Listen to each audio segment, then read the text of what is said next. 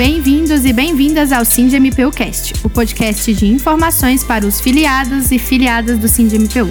Eu me chamo Rafaela Garcês e aqui você fica na sintonia do que acontece na nossa categoria.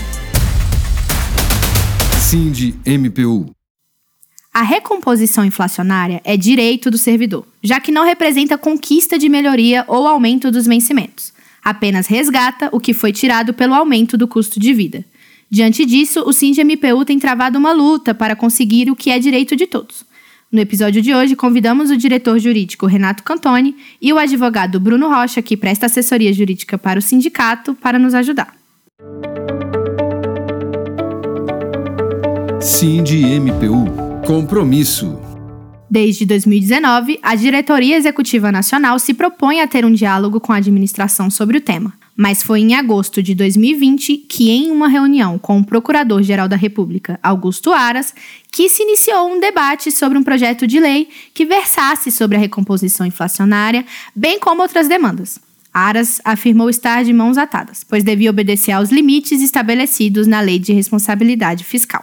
Além disso, existem diversos entraves legais para o encaminhamento do novo plano de carreiras e salários, como o PL 173 de 2020, que congelou salários até 31 de dezembro de 2021, além da proibição de reajuste salarial para servidores até o final de 2021, por meio da Lei Complementar 173 de 2020. O Bruno explica melhor isso pra gente.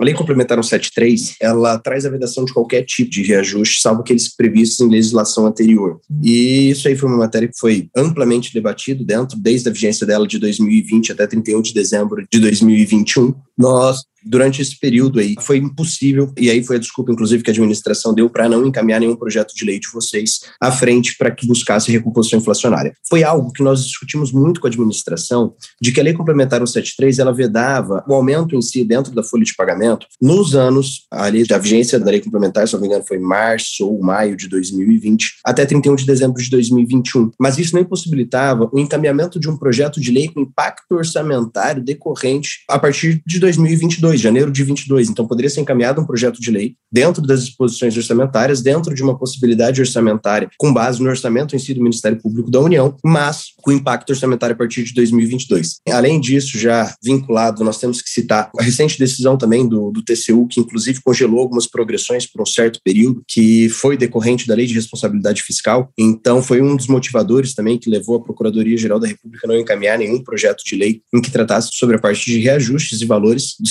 servidores e ainda desde julho de 2021, o sindicato solicitou a inclusão do reajuste de 8,35 nos vencimentos de analistas e técnicos do MPU. Porém, o mesmo foi negado. A estratégia, então, foi buscar a recomposição inflacionária dos últimos 12 meses, ou pelo menos o encaminhamento do projeto de lei. Quanto aos prazos, Cantone explica que não há uma previsão concreta. O orçamento do MPU já foi com 8,35 linear, ou seja, todas as categorias de orçamento, ou seja, orçamento obrigatório com pessoal, orçamento discricionário e orçamento de custeio, vão receber 8,35% de aumento, caso seja aprovada pela LOA sem nenhum corte pelo parlamento. Por isso, nosso trabalho dentro do parlamento, junto ao relator, para que não haja cortes dentro do orçamento do MPU. Havendo esse orçamento, em qualquer momento o PGR pode mandar um projeto de lei fazendo a reposição inflacionária, só mudando a tabela do nosso cargo, a tabela de remuneração. Inclusive, se esse projeto for em, em fevereiro, em março, em abril, ele pode ser retroativo a janeiro, porque o orçamento, quando aprovado, ele vale a partir do 1 de janeiro de 2020 2022. Aí vem aquela grande pressão que nós temos que fazer para conseguirmos mover o PGR a que faça esse projeto de lei. A luta continuou no Conselho Nacional do Ministério Público. Dado isso, vale a pena nós também tratarmos sobre a resolução que anteriormente vigia no CNMP referente à obrigatoriedade de ser encaminhado projeto de lei tratando sobre a recomposição inflacionária de servidores e membros. Nós ingressamos também com cumprimento no CNMP dessa resolução, o que foi uma solução do, do CNMP, em vez de julgar, eles revogaram a resolução que versava sobre isso dentro do Conselho Nacional do Ministério Público, que é importante que vocês saibam que hoje essa resolução ela não tem mais vigência nem para os servidores nem para os membros, e essa revogação foi feita após o nosso protocolo dentro do Conselho Nacional do Ministério Ministério Público, onde nós exigimos o cumprimento dela. Uma das maiores vontades do sindicato é ter voz ativa na elaboração do orçamento. Essa é uma promessa antiga da administração. A gente pede participação no orçamento. O doutor Aras prometeu, foi uma promessa dele antes de tomar posse, que seria aberto o orçamento, que nós participaríamos o SG adjunto, o primeiro SG adjunto, ele ia começar um grupo de trabalho com nós. É, fizemos três reuniões com ele para montar um grupo de trabalho de orçamento, para discutir e achar possibilidades no orçamento para essa reposição inflacionária. Ele foi cortado. Depois da terceira reunião, desapareceu o doutor Andriolo.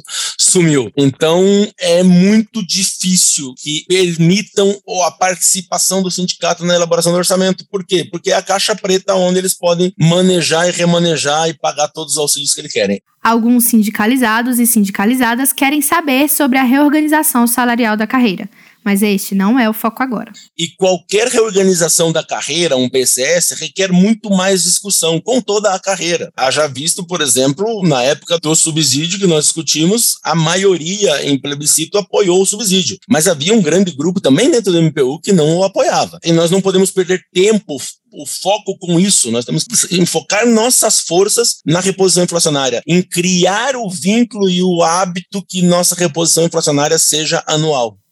O jurídico do sindicato pretende ainda fazer uma representação na Organização Internacional do Trabalho pelo descumprimento de normativas e por toda a atuação contrária aos servidores que vem sendo aplicada dentro do MP, desde o auxílio saúde, as recomposições inflacionárias somente aos membros e não aos servidores. Cindy MPU.